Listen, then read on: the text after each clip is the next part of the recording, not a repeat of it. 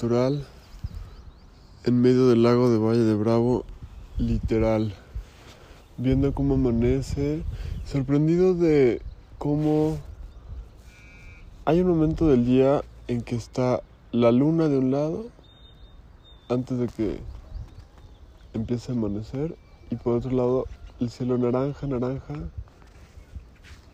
previo al amanecer. Ese momento es mágico y es como difícil describirlo para mí. Ahora me metí en un muelle y estoy a la mitad del lago con los patos, eh, varios tipos de aves y disfrutando de una vista espectacular. Hoy ya regresaré a Tepoztlán más tarde, entonces por eso quería aprovechar este momento para compartir estas vistas y estas experiencias con ustedes. Y también muy gustoso de que debido a que mi hermana tendrá la casa en Valle de Bravo, pues podré regresar más seguido y tengo un pretexto para estar aquí. Ayer saliendo del, de, de aquí del lago de Valle de Bravo que estaba caminando, encontré un señor que la, el destino, o sea, digamos, este lugar como destino es muy apreciado por todas las actividades que se pueden hacer como de aventura y de eh, deportes extremos. Entonces hay motocross, eso, más cuatrimotos, más este, bicis de montaña que te rentan, más volar en parapente, paraglider eh, que se ventan desde una torre. Ahorita no se puede, pero pronto espero que lo reabran.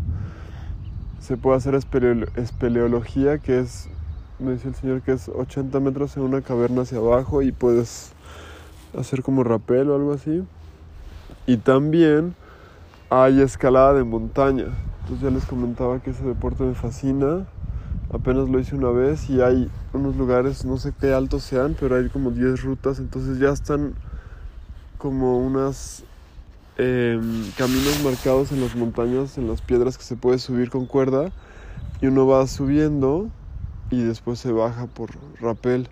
Entonces sí quiero hacer todas esas actividades aquí y voy a seguir regresando y ya podré tener nuevas aventuras que compartir con ustedes aquí en Valle de Bravo, en el Estado de México, en mi país que es México.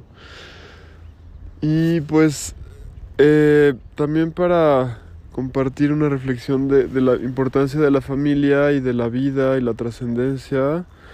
Pues este ayer una de mis hermanas, que es la que vive en Querétaro, se, se, regresó a su casa, son como dos horas y media de camino. Y pues este hicimos como unas, no sé, prendimos una vela y nada más agradecimos por estar juntos y fue una ceremonia muy bonita, un ritual muy simbólico de de la unidad y todo.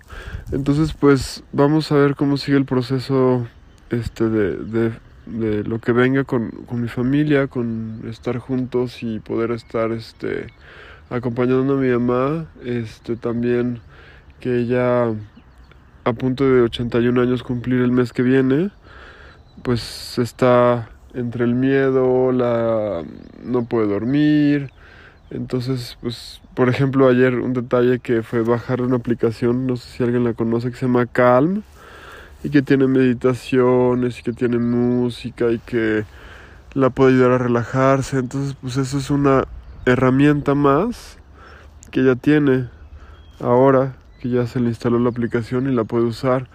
Entonces, pues sí, justamente en, en la mañana en mi meditación estuve reflexionando sobre pues, la importancia que tiene hacerlo de preferencia diario, o sea, meditar por lo menos, bueno, no por lo menos, pero una vez al día. Yo en el capítulo que hablé de la meditación les mencioné que es que es para mí mejor en las mañanas, o sea, voy al baño ya me pongo a meditar y después hago cualquier actividad. Eso era normalmente. Ahora hago ejercicio unos 20 minutos y después ya me pongo a meditar. Entonces es interesante cómo el cuerpo después de ejercicio y sudado pues puede tranquilizarse y meditar. Em, y pues inmediatamente eso después hago una lectura de un libro. estábamos antes en un grupo leyendo Tus zonas serrenas de Wayne W. Dyer y ahora eh, estamos leyendo de este mismo autor que escribió varios libros, uno que se llama Tus zonas mágicas. Este libro es muy interesante, también habla de pues cómo podemos hacer em, reflexiones y cambios en nuestra vida y, sobre todo de, mentalidad. Eso es interesante, que no es algo que cueste dinero, sino simplemente cambiar el chip y, poder tener una manera distinta de ver el mundo. Eh, pues sí quiero dejar de mencionar el poder, bueno, no es el poder transformador que en mi vida ha tenido, pero simplemente es que es un hecho que hace dos años que estoy haciendo meditación este, vipassana y, sí me ayuda a estar más tranquilo durante el día después de haberlo hecho en la mañana.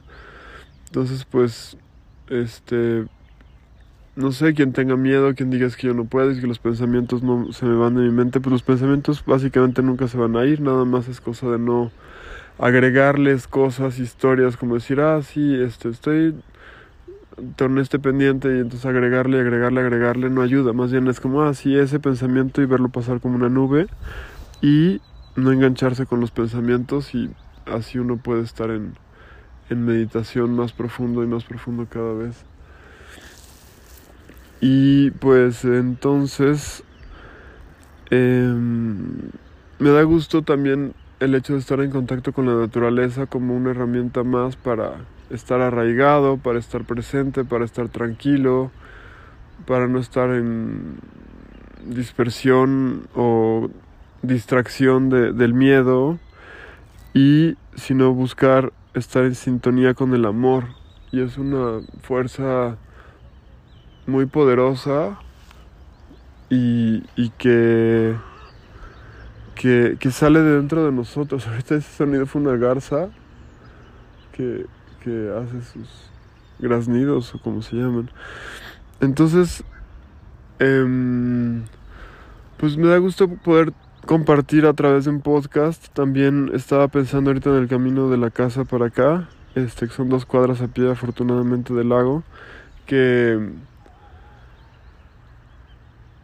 cuál es la importancia o cuál es la función o para qué hacen un podcast y para qué alguien lo escucha. Entonces, pues básicamente para estar juntos en comunidad de alguna manera y en, presencia de alguien más y, no estar solos aislados, sino de alguna forma acompañarnos en estos procesos personales y de crecimiento que cada quien está buscando a su manera y a su ritmo.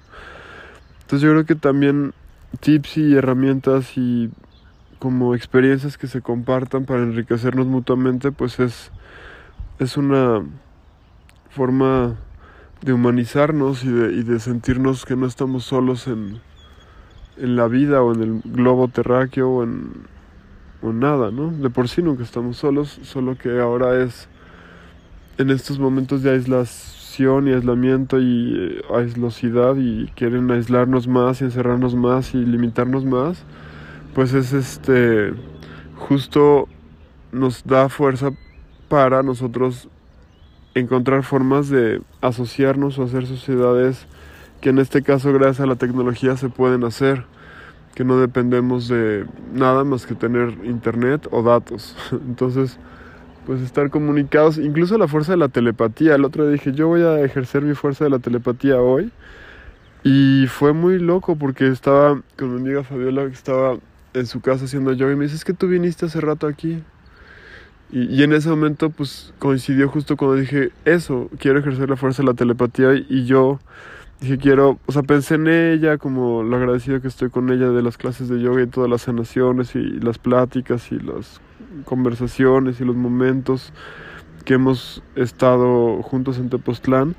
Este me dijo es que tú viniste aquí hace rato. Entonces sí, uno puede tal vez, no sé si, si le llaman viajes astrales como tal, que eso es otra cosa, pero me refiero como a, pues, comunicarse con las personas con el poder de la telepatía tal cual. Entonces, pues todas esas cosas que parecen de ficción y que de chiquitos veíamos en las películas de Hollywood, así, es como, pues tal vez ahora que se están cayendo tantos velos, decir, esto sí existe, esto sí existe, esto sí existe, y y poder cada vez tener la mente más abierta para pues, pues lo que venga, ¿no? En general no, no quiero mencionar aquí como qué información tengo de qué es lo que va a venir, ni de fechas, ni de nada, solo que pues estar listos para estar en nuestro centro y que si hay algunos movimientos de tierra o cosas así, pues no nos afecten tanto y podamos regresar a nuestro centro lo, lo mejor posible.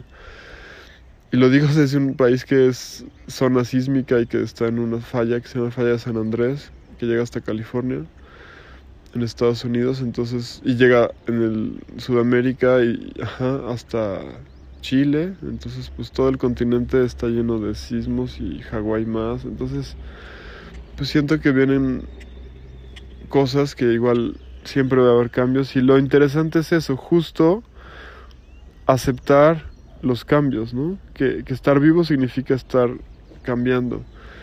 Y esa es la diferencia del reino animal y el reino mineral, que pues los esos que se llaman piedras, pues ya no están vivos, están muertos. Entonces, pues conectarnos con el cambio, ¿no? El constante cambio, que cada día es uno nuevo y el alejarse de las rutinas, ¿no? De todos los días hacer las cosas a la misma hora, de la misma manera. Esa es una reflexión que, les dejo más, que, a mí me ha ayudado mucho a, a ser más... Vivir el presente es estar pensando en que no hay otro momento y que es la única manera de vivir, solamente en el aquí y en el ahora. Y, y pues de ahí partir y poder estar arraigado, centrado. Son herramientas, todos son herramientas y todo ayuda y todo aporta y todo suma.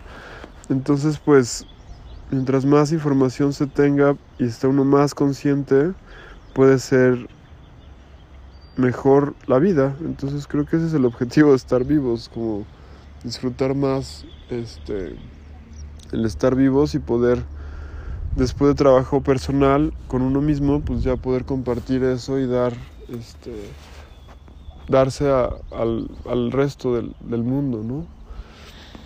Pues también podemos este mmm, parar ahora este tipo de reflexiones y disfrutar la vista del lago y se lo pueden imaginar, cerrar sus ojos, escuchar las, las aves, esa que es otra garza, siento que es una garza que, que llegó. Entonces pues, pues les dejo, no hay muchos sonidos ahorita de agua, pero estoy aquí en un muelle que es adentro del, del lago y estoy arriba del agua. Tampoco se mueve, pero pues sí, estoy sobre madera, sobre el agua y es muy, muy bello poder conectar con, la tranquilidad que da este lago tan bello. Pues em, aquí seguimos al natural compartiendo juntos y pues gracias por sus comentarios y comunicaciones y retroalimentación que sirve para enriquecernos todos juntos conviviendo y reflexionando juntos al natural. Gracias.